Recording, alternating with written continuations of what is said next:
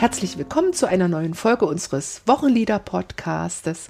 Heute mit dem Lied Wir warten dein, o Gottes Sohn im evangelischen Gesangbuch unter der Nummer 152. Der Text dieses Liedes stammt von Philipp Friedrich Hiller 1767 die Melodie von dem Lied Was Gott tut, das ist wohlgetan, EG 372 und diese hat Severius Gastorius geschrieben und es ist das Wochenlied für den drittletzten Sonntag des Kirchenjahrs neben der Nummer 426 Es wird sein in den letzten Tagen. An den Mikrofonen heute Katrin Mette, Pfarrerin in Sachsen, Martina Hagt, Arbeitsstelle Kirchenmusik in Dresden.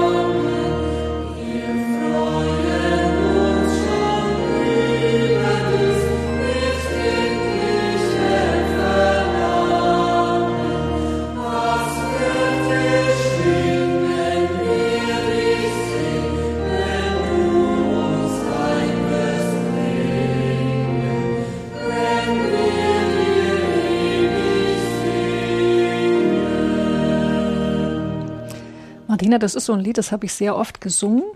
Also in irgendwelchen Andachten im Herbst. Ich erinnere mich auch, dass ich es oft im Seniorenkreis gesungen habe.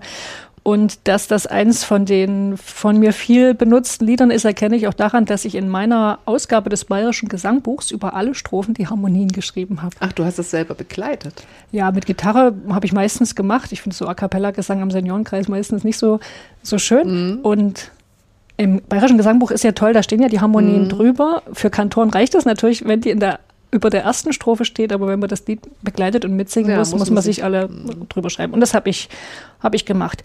Ähm, ich mag wirklich auch die Melodie. Ich finde, die ist ja irgendwie schmissig so. Und obwohl der Text aus dem 18. Jahrhundert ist, finde ich mich in dem Text wieder. Wie geht's dir? Mein Anker für, diese, für dieses Lied ist die Melodie, ganz eindeutig, denn ich finde, die kommt so beschwingt und frohgemut daher, die gefällt mir sehr, sehr gut. Geschrieben hat sie Severus Snape. das ist jetzt witzig, aber ich lese mal den Namen korrekt vor, Severius Gastorius.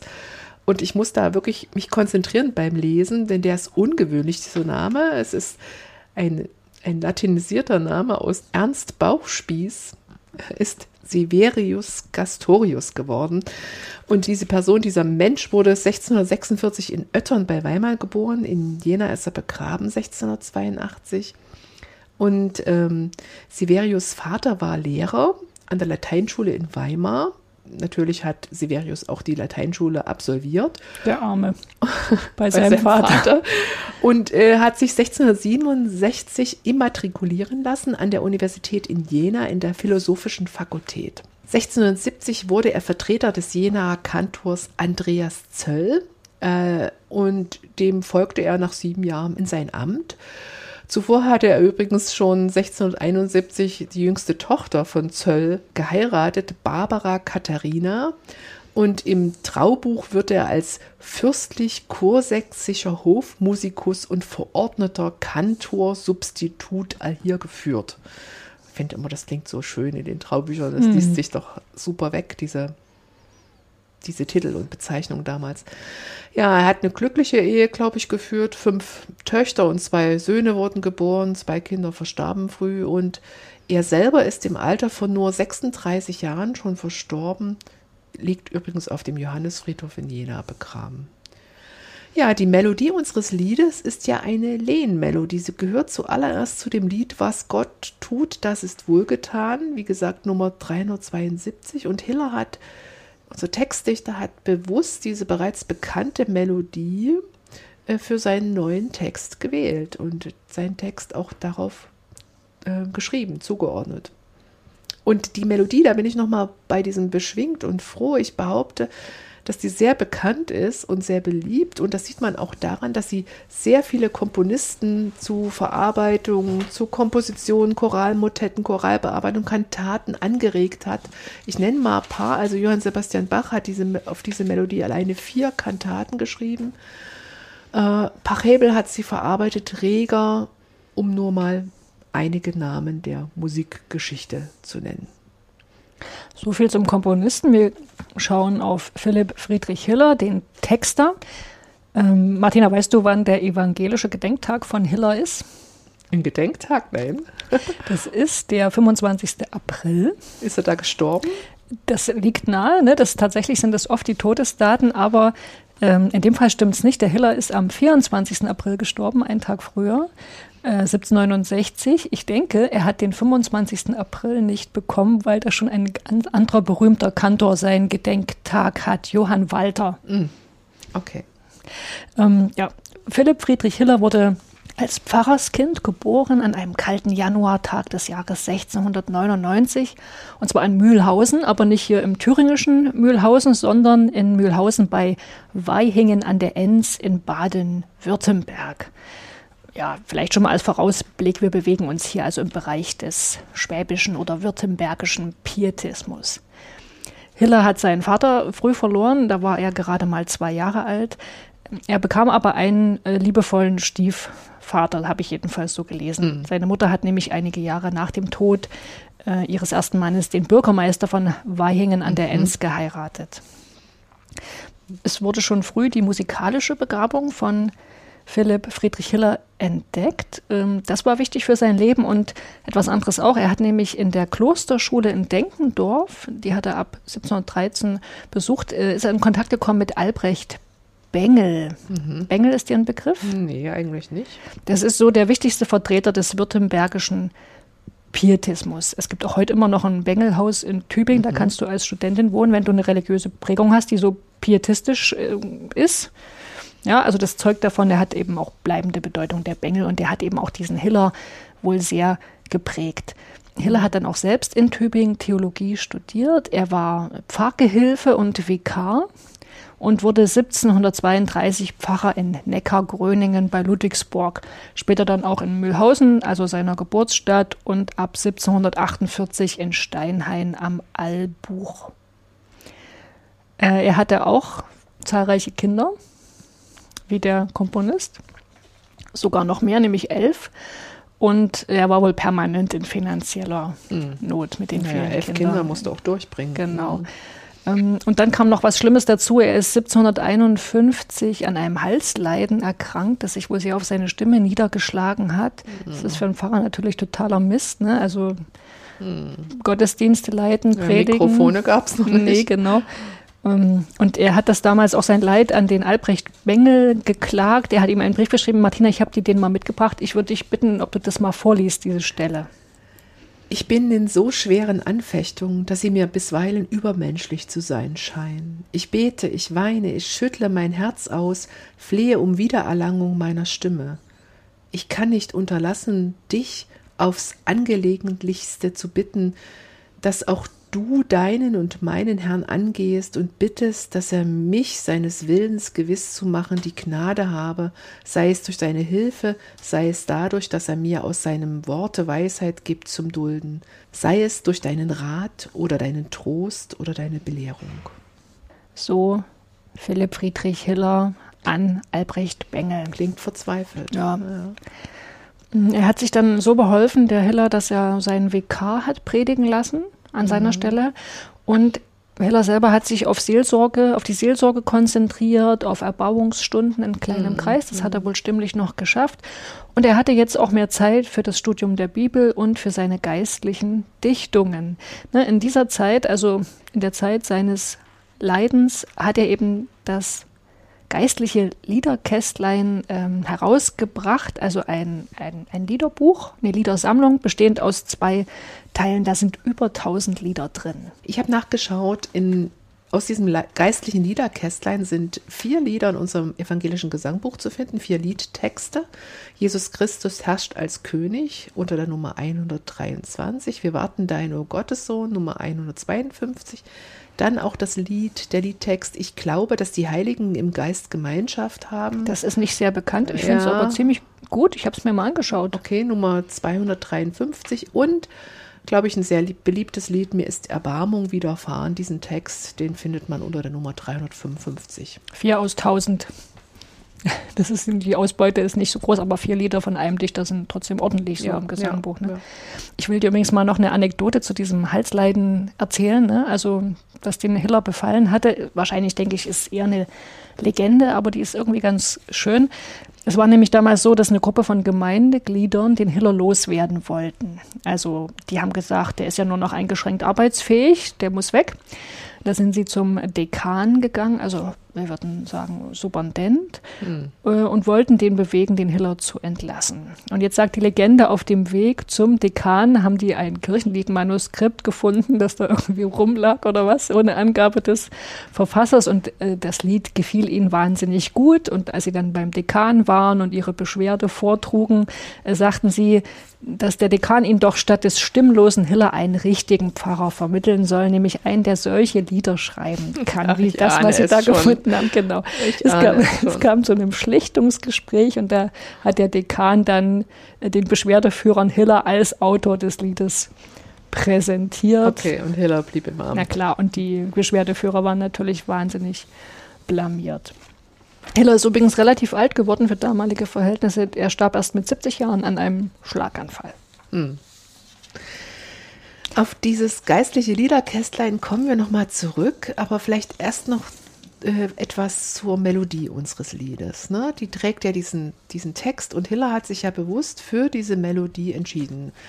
Und wie gesagt, beschwingt, frohgemut, du hast gesagt schmissig ich finde, sie hat einen sehr zuversichtlichen Charakter, so könnte man es auch beschreiben. Und sie steigt ja von einem tiefen C, also das ist der Anfangston, na, na, na, na, nach oben bis zum C2, das ist der Oktavton, hat so ein fröhliches F-Dur und es ist wirklich sehr, sehr stimmig, was Hiller auf die äh, Melodiebetonung, auf die Rhythmisierung des Liedes gesetzt hat als Text. Denn gerade bei Gottes Sohn, bei dem höchsten, bei dem wichtigen Wort Gottes Sohn ist der höchste Melodiepunkt erreicht. Und wenn der Text dann von einem erwartungsvollen Entgegengehen oder Sehnen spricht, steigt die Melodie wieder zum Grundton, zum F ab. Ja, es gibt viele Tonwiederholungen im zweiten Teil, auch Sprünge, dann wird die Melodie ein bisschen kürzer, kleinteiliger und am Ende folgt so ein ganz eingängiger und fließender Abgang, würde ich mal sagen, Schluss äh, vom höchsten Ton nach äh, wieder zum Grundton herab. Na, na, na, na, na, na, na. Und vorher kommt das ja auch schon mal vor, am Ende des ersten Liedabschnittes, da singen wir ja na, na, na, na. Also da ist auch Ähnlichkeit, das spielt so ein bisschen, es wird einfacher am Schluss und ich finde das gelungen, absolut eingängig. Und weil das so eingängig ist, kann man sich auch beim Singen nicht verirren. Und ich glaube, das macht auch die Beliebtheit des Liedes aus. Mhm. Es ist super gut abzugreifen. Mhm. Nochmal zu diesem geistlichen Liederkästlein. Der Name ist auch schön, finde ich. Eine, eine spannende Publikation von Hiller. Hm, die ist übrigens noch heute im Buchhandel erhältlich und wird auch nachaufgelegt. Verrückt. Ja. Und äh, dieses Lied, dieser Liedtext hat eben auch, glaube ich, durch das Lied Kästlein äh, Verbreitung gefunden. Und das Lied Kästlein gewann seit seiner Entstehung im 18. Jahrhundert wirklich auch eine anhaltende Bedeutung, weil es Eingang gefunden hat in die Erbauungsstunden der Gemeinschaften, natürlich des schwäbischen Pietismus, aber auch darüber hinaus. Die Prigitzer Gemeinschaft macht es sogar zu ihrem Gesangbuch und bei vielen frommen Auswandern war es neben der Bibel eines der wenigen Bücher im Gepäck, wenn sie nach Amerika aufgebrochen sind, nach Russland, nach Georgien, Ungarn, Israel. Ähm, dann nahmen sie diese Liedersammlung, diese Textsammlung mit. So wurde das geistliche Liederkästlein, habe ich gelesen, zum Trostbuch für viele Menschen in aller Welt. Ins offizielle Kirchengesangbuch, also unser evangelisches Gesangbuch, wurde Hillers Lied erst 1842 auf Initiative von Pfarrer Albert Knapp aufgenommen. Bei, zu dem Lied Liederkästlein ähm, will ich noch ergänzen und das leitet uns dann auch gleich zur Textbetrachtung über. Das ist ja so aufgebaut, dass Hiller jeden Tag einen Bibelvers zugeordnet hat oder er hat für jeden Tag einen Bibelvers ausgesucht, hat den knapp kommentiert und dann eben mit einem, mit einem Lied, Lied verbunden. Lied verbunden. Oder Text verbunden. Und im, im Fall unseres Lieds, äh, Wir warten deiner Gottessohn, ist der Bibeltext eine Stelle aus dem ersten Thessalonicher Brief, Kapitel 1, Vers 9 und 10.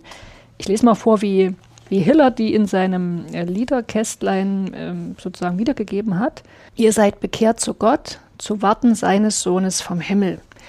Das ist eine ziemliche Verkürzung Verkürzung der, der, der Verse eigentlich und klingt natürlich auch in moderner Übersetzung etwas anderes, aber da kommt jetzt quasi schon das Thema dieses Liedes mhm. auch zum Tragen, nämlich das Warten auf die Wiederkunft Christi.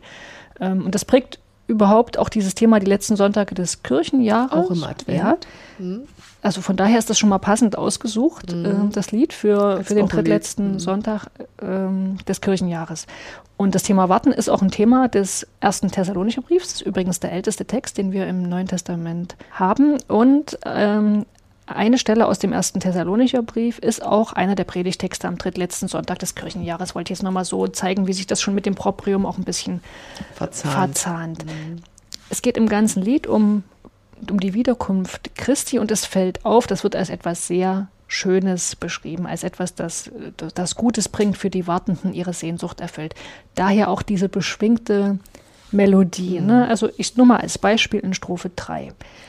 Doch sollst du sichtbar kommen, da willst uns du, bei dir auch Ruhe, bei dir auch Freude geben, bei dir ein herrlich Leben. Es ist was ganz, ganz Schönes, wenn Jesus oder, wiederkommt. Oder Strophe 4. Was wird geschehen, wenn wir dich sehen? Wenn du uns heim wirst bringen, wenn wir dir ewig singen. Das ist jetzt zwar hier im, im, in dem Lied eine, eine offene Frage, ne? was wird geschehen, aber die, der suggestive So geht ja dahin, dass die Antwort heißt, es wird super toll sein. Naja, steht ja in Strophe 1, wer an dich glaubt, erhebt sein Haupt und siehet dir entgegen, du kommst uns ja zum Segen. Ja. Also es ist ein sehr optimistischer Blick auf die Wiederkunft Christi und das Weltende. Das gehört ja zusammen. Mhm. Äh, man könnte auch sagen, dass Hiller hier ausblendet, dass die Wiederkunft Christi in der Bibel ja nicht nur in leuchtend warmen Farben geschildert wird. Ich will dir das gleich mal an Strophe 1 noch ein bisschen verdeutlichen. Ja? Die hast du gerade vorgelesen und die spielt auf einen biblischen Text aus dem Lukas-Evangelium an, aus dem 21. Kapitel. Da wird eben die Ankunft des Menschensohns beschrieben und da fällt dieser bekannte Satz.